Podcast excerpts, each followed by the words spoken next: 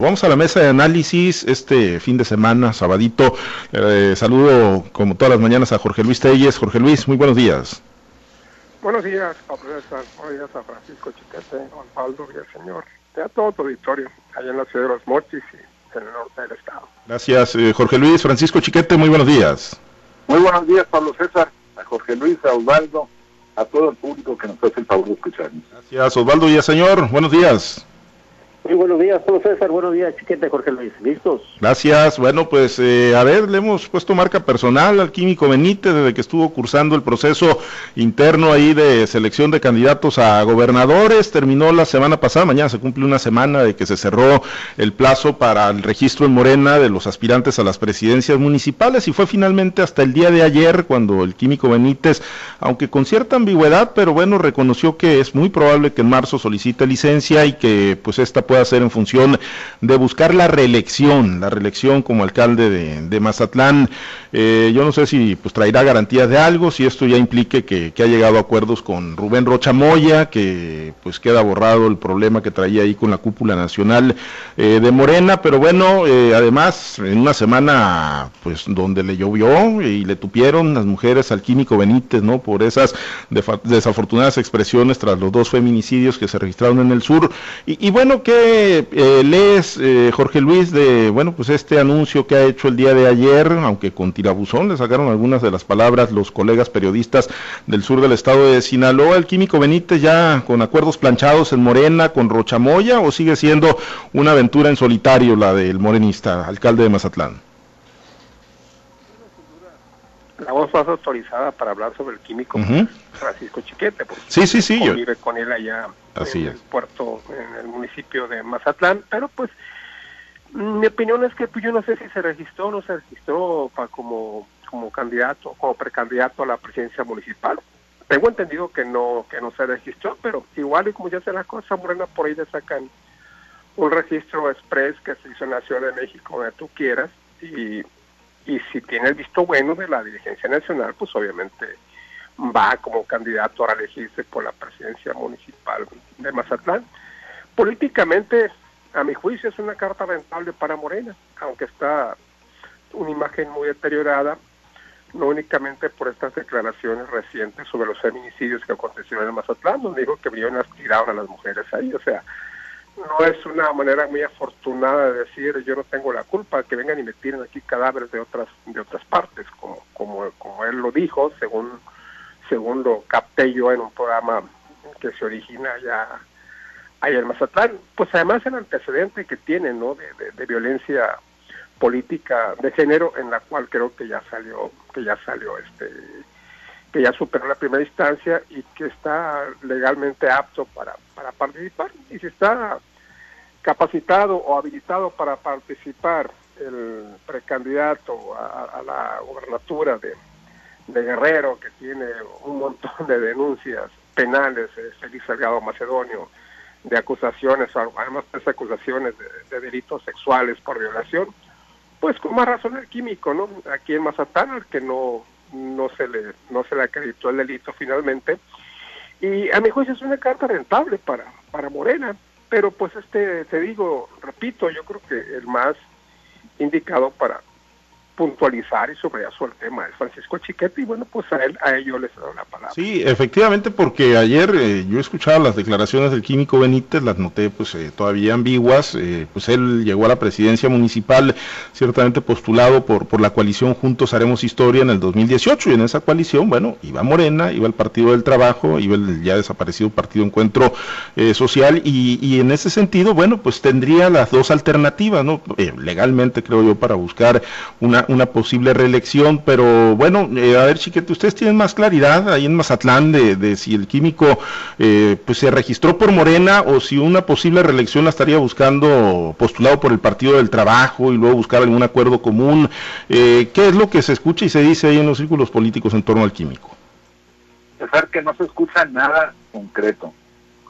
Estamos en las mismas eh, corrió mucho, muchos días el rumor de que se había registrado él para presidente municipal y que su esposa se había registrado para diputada local, pero todavía no se confirma ni se desecha. El propio químico ayer dejó abierta la posibilidad de ir por Morena Él dijo que su preferencia sería ir por Morena, pero no dejó, no cerró la puerta a ir por otro partido. En realidad al químico solo le queda Morena, porque el Partido del Trabajo trae un pleito muy cerrado con él. Está muy, muy enfrentado y no, no parece ahí que haya disposición para llevarlo. Y por otra parte, como ya decías, también el otro partido que lo, que lo postuló inicialmente fue el PES, pero el PES actual ya no es el mismo, entonces legalmente no le puede dar esa cobertura. Eso es una situación medio rara, que pues solo Mario Delgado diga la última palabra se va, se va a conocer. Pero por otra parte, eh, si bien tiene el químico su, su base social, pues tiene también un problema muy serio dentro de Morena. La mayor parte de los cuadros está en contra suya, ya incluso están agrupados en torno a la síndica procuradora de Sabo Jorques, a quien quieren postular como candidata y ella sí ya oficialmente está registrada como aspirante. De manera que va a ser una, un parto difícil este. La buena noticia para Morena es que finalmente ya desechó toda beligerancia en torno a la candidatura a, a gobernador que aunque no tenía muchas posibilidades de prosperar, no dejaba de ser una mosca en la oreja. Yo creo que el clínico va a seguir dando de qué hablar eh, por durante todo este proceso, pero mi impresión así arbitraria es que ya no va a llegar mucho más lejos bueno, eh, tú Osvaldo, eh, pues eh, le habías puesto el ojo, ¿no? Y habías dibujado una ruta que, que, a la que pues tendríamos que estar checando, ¿no? la posibilidad de que efectivamente pudiera ser postulado, pero a la gubernatura, ahora bajo las siglas de este Partido Encuentro Solidario, porque para una posible reelección ahí en Mazatlán, pues al Químico Benítez, como lo comentábamos, legalmente le quedarían nada más dos alternativas, la, la de Morena y la del Partido del Trabajo, y ya Chiquete pues nos hace referencia y nos eh, dibuja cuál es la situación que, está viviendo en ambos partidos el, químico Benítez. Entonces, eh, pues qué se lee, Osvaldo, no hay acuerdos con Rochamoya en la cúpula de Morena, no le van a perdonar eh, incluso el haber filtrado un, audio de su líder máximo, ahí de Mario Delgado. ¿Tú sigues percibiendo la posibilidad de que el químico Benítez pueda, pueda encabezar un movimiento por otras siglas, que en este caso serían las del nuevo PES? Pues mira, este, la oferta del pez ahí está. Y esa es una, es una realidad, de que el químico está usando esa posibilidad para buscar una negociación o una salida política, un asunto legal que él trae, pues también es cierto. eso es innegable, ahí están las cosas, ¿no? Pero mira, eh, en su momento siempre lo dijimos nosotros, a ver, al químico un asunto político se lo hicieron legal. ¿Y cuál fue este? Bueno, su pleito que trae con la síndica procuradora. Y él dice, bueno, pues si un asunto político me hicieron legal, pues ahora resuélvanme la parte legal de la, de la parte política.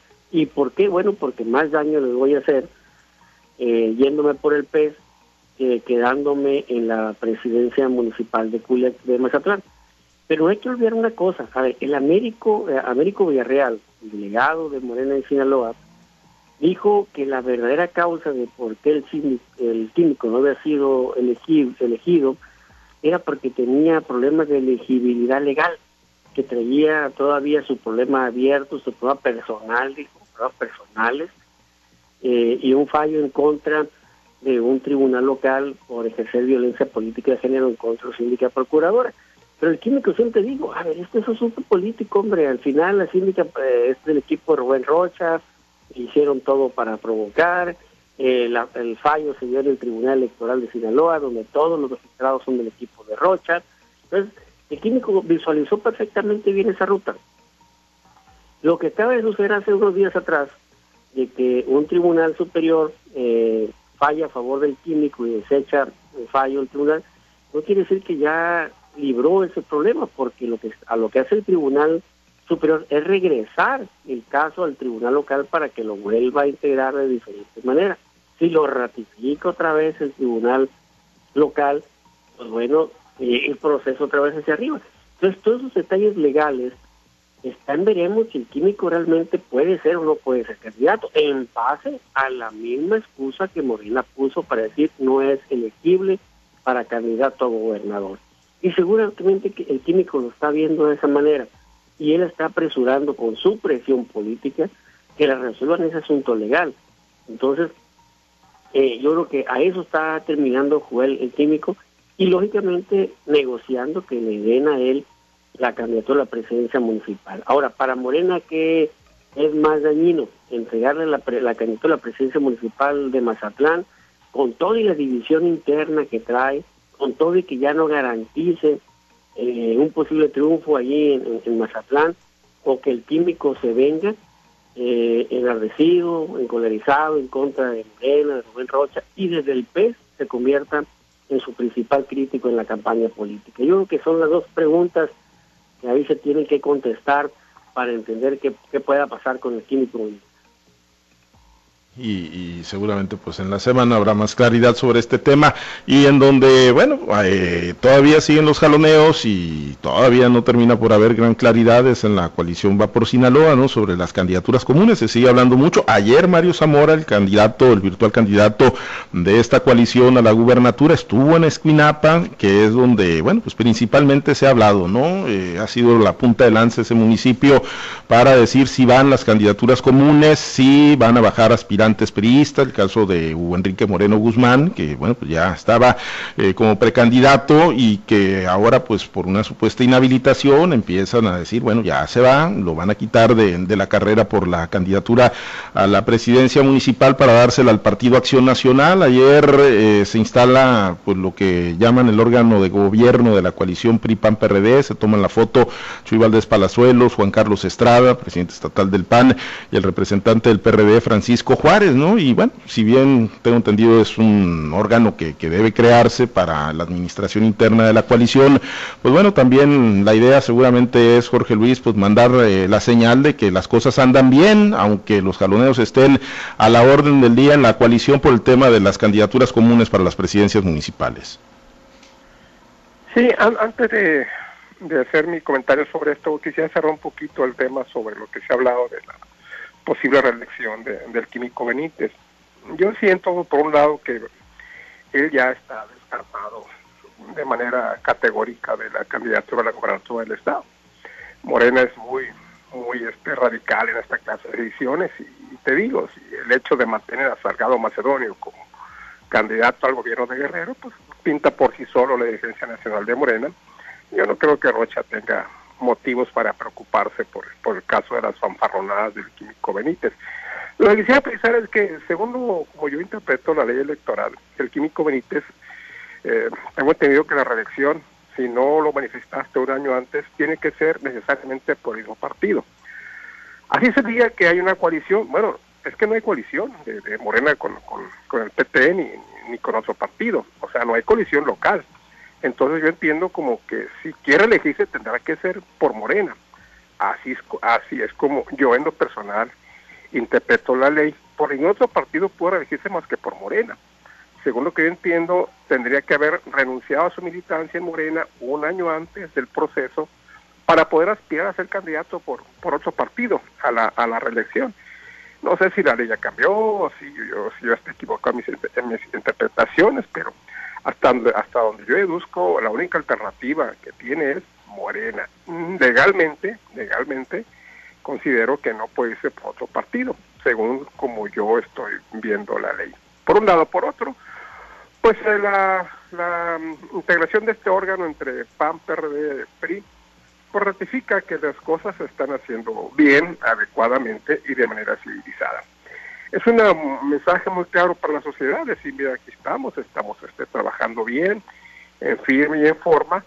Y lo de las candidaturas comunes, pues si no se ha procesado es porque, repito y lo he dicho muchas veces, quedó fuera del acuerdo, del acuerdo que se tomó el, 23 de, diciembre en el convenio de coalición que se depositó en el Instituto Electoral. Pero quedó abierta la posibilidad, vuelvo a repetirlo, de, de la candidatura común, cosa que avanza, pues no avanza como se quisiera. Tiene un avance muy lento, no se ha definido todavía, pero pues si lo acuerdan o no lo acuerdan, a, eh, agraviando a los candidatos que ya son, que tendrán que bajarse, que no les va a caer, que no les va a hacer mucha gracia, pues todavía legalmente está en el plazo, hasta el 20 de marzo, que empiezan los registros para presidentes municipales y diputados locales, tendrán plazo para que tome, para que tome una decisión. Te digo, yo, yo siento que es un buen mensaje a la sociedad, eso de que hayan hecho una, un, un, organismo entre los tres partidos, con representación equitativa de los partidos, que se van a tomar decisiones colegiadas, me parece bien y correcto. Y ojalá funcione y esta coalición pues no se vaya a caer, no, se vaya a caer antes de comenzar, porque no hay no es un poco los que auguran que va a ser un fracaso. ¿eh?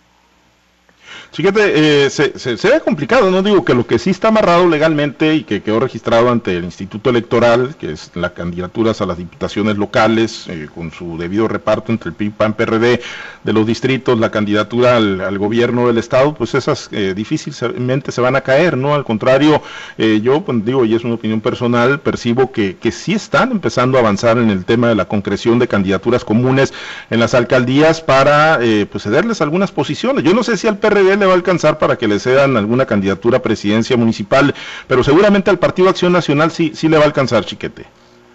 Sí, yo creo que sí. Eh, es que es importante para la alianza poder concretar unas candidaturas comunes en los espacios más, más, más apasionadamente peleados.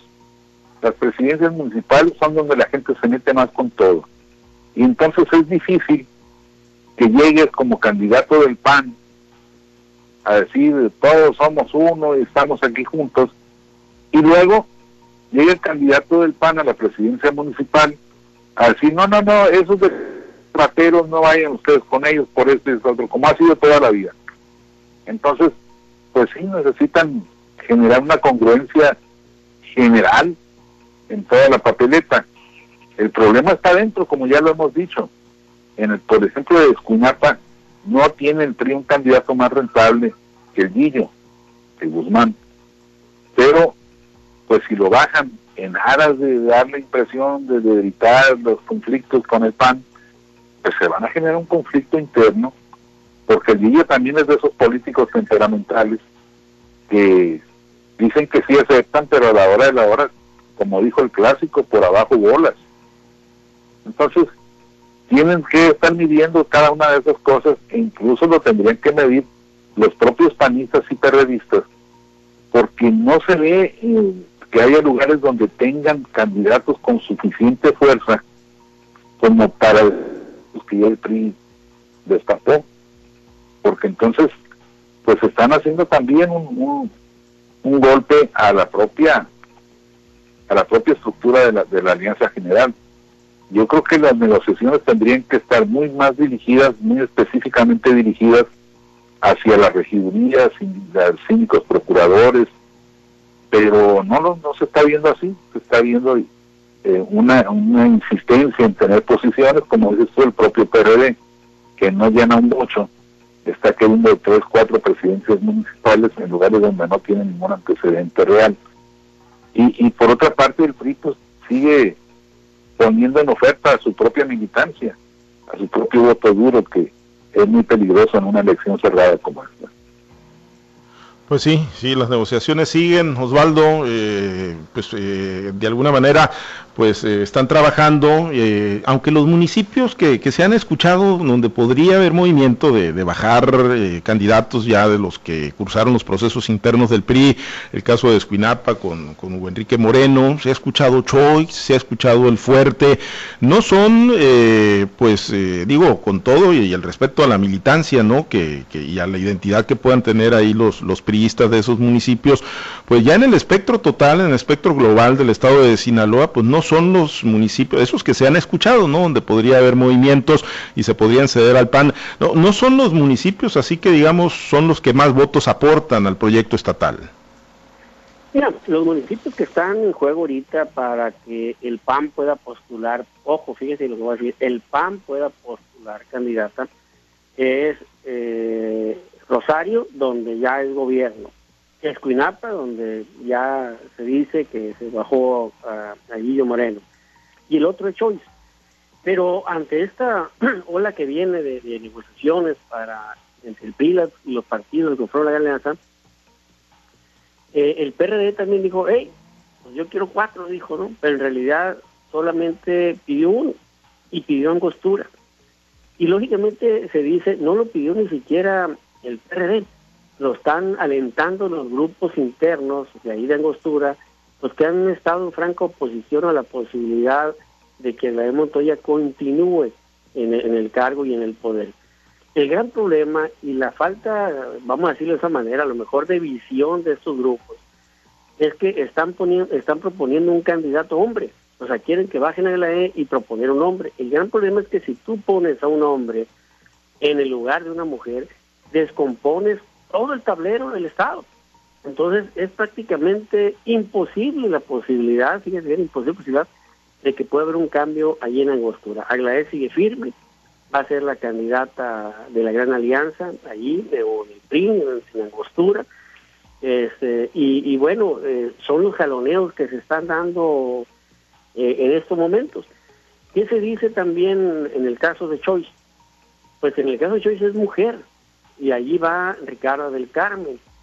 Eh, ¿Qué se dice? Bueno, que el PAN pudiera abrazar a Ricardo del Carmen, aún siendo postulada por el PAN, este, para que tenga sus siglas, pero sea el mismo personaje que en cabeza. Algo similar está pasando en el fuerte. Allí, en el fuerte liderazgo que trae Maribel Vega, yo creo que me atrevería a decir que es uno de los liderazgos femeninos más fuertes del priismo en cuanto a, lo que ha hecho por su municipio, construir su municipio, o sea, traducirlo a su municipio, eh, y bueno, difícilmente iban a encontrar eh, una, una candidata con estas eh, posibilidades reales de ganar la presidencia municipal. ¿Qué hizo el PAN ahí? La abrazó como su candidata común, o sea, también la va a postular el PAN. O sea, no es que van a cambiar al personaje. ¿Dónde pueden cambiar el personaje? Pues nada más ya pensando que en el caso de Escuinapa, ¿sí? porque en el caso de Rosario pues le toca el PAN ponerlo, o sea, ya estaba ahí para que lo pusiera el PAN, porque el PAN es gobierno ahí. Y en el caso de Choi puede ser el mismo personaje, pero postulado primero por el PAN, ¿sí? lo mismo que sucede eh, en, algunos otros municipios donde, como por ejemplo el caso del distrito 006, que pusieron un priista pero postuló por el PRD, o en el 21, donde en exclusiva la pasamos, eh, ya ha confirmado que va a ser Juan Alfonso Mejía, el candidato de la Gran Alianza por ese distrito electoral local. Eh, y lógicamente, pues postulado por el PAN, pues nos anduvo buscando la candidatura por el PRI. O sea, el, el, el, el, teje, el tejido todavía está continuando y, y vamos a ver a unos pintados que eran rojos, ahora pintó de azul, pero pero postulados, ¿no? Por un partido de, que, de los que conforman la Gran Alianza. Pues sí, sí, ahí están, eh, pues brincan de un lado a otro, de un color a otro, eh, pues el ciudadano, si es perspicaz, bueno, pues sacará sus conclusiones, sus, sus evaluaciones. Eh, ¿Algún comentario final, Jorge Luis, antes de despedirnos? Pues si las cosas son como dice Osvaldo, que tiene mucha información privilegiada sobre este asunto, yo creo que se la están poniendo muy fácil al PRI, ¿no? Muy fácil porque pues municipios que sin quitarle la importancia que tienen en el aspecto regional, pues lo que el PRI temía era perder municipios como Culiacán, que primero se, se, especuló que el, PAN iría en coalición siempre y cuando le cedieran la, la candidatura a la presidencia municipal de Culiacán, o bien eh, en Mazatlán, o bien en Ahome, que tiene, donde tiene pues eh, cartas así como para aspirar a la victoria. Si las cosas son así, pues yo creo que el PRI no va a tener ningún problema. Si esa es la oferta que está haciendo el PAN, pues qué más fácil, ¿no? Para el PRI ceder esos municipios. Y si se están sumando a candidatos que ya postuló el PRI, como es el caso del Fuerte, como es el caso de, de, de, Choice, pues más fácil todavía. Vamos a ver, ya está, ya está integrado esta, este, este organismo rector de la coalición seguramente tendrá mucho que ver en estas decisiones. Te digo, si es así, pues, eh, pues el PRI, yo si fuera el dirigente estatal del PRI se lo firmo inmediatamente. ¿Por qué? Porque me están respetando las posiciones más importantes, donde estoy postulando yo a mis candidatos. Y bueno, no es que no me interesen esos municipios, pero finalmente esos tres municipios de que Osvaldo, pues con la mala cintura los cambiaría por uno grande, ¿no? Cualquiera que fuera, eh, Guasave, Mazatlán, Ahome, Culiacán, pues Culiacán la veo muy poco posible, pero, pero pues en fin, hay tiempo todavía, seguramente las cosas van a tener una evolución eh, más lógica en estos días y pues eh, pendientes como siempre. Pues sí, sí, porque pues ahorita todo está en el terreno de la especulación y la rumorología. Chiquete, para despedirnos, comentario final. Pues eh, nada más recordar, ayer falleció el primer alcalde panista de Sinaloa, Humberto Reyes García, quien en 1983 generó una verdadera insurrección cívica en Mazatlán y que junto con, eh, no recuerdo ya el nombre del candidato en Mochis, eh, pues fue víctima de un, de un fraude electoral y que luego en 1989 se cobró con la misma moneda llegando a la presidencia municipal mediante un acuerdo impulsado o establecido desde Los Pinos por Carlos Salinas de Gortari. Fue un buen hombre, sobrio, tranquilo, que seguramente será recordado. Pues sí. Fue víctima del COVID para variar. Sí, para variar lamentablemente, ¿no? Que esa es la pues otra gran historia y de repente pues sí, el radio escucha y pues requinan, ¿no? Porque pues la verdad que estamos cerrando semana con 172 mil muertos por COVID-19, un plan de vacunación que no termina de activarse y además eh, pues en las cifras, las otras cifras del INEGI pues ya rebasamos los 200 mil. Pero bueno, eh, platicaremos de eso en la semana esperando, ¿no? En el tema del COVID que pues este plan nacional de vacunación se, se encarrile ya con el arribo de de, biológico al país. Nos vamos, nos despedimos, Chiquete, excelente fin de semana. Nos escuchamos el próximo lunes. Saludos para todos. Jorge Luis, buen fin de semana. Gracias, eh, Osvaldo y el señor. Excelente. Día del amor y la amistad, mañana a cuidarse mucho. Eh, y, y, día de la radio, ¿no? Y día de la radio hoy, Día Mundial de la Radio. Felicidades a todos los que tenemos la oportunidad de estar en los micrófonos. Osvaldo, excelente fin de semana. Excelente fin de semana y ahora sí cabe como anillo al dedo, decía López Obrador. Pórtense bien, muchachos, no hagan desarreglos, porque hoy es sábado. Sana distancia, Osvaldo, sana distancia. Dijo la recién casada y mañana es 14. Ya sé qué estás pensando. Sana distancia, Osvaldo, hombre, es la, no hay vacunas. Pórtense bien, muchachos.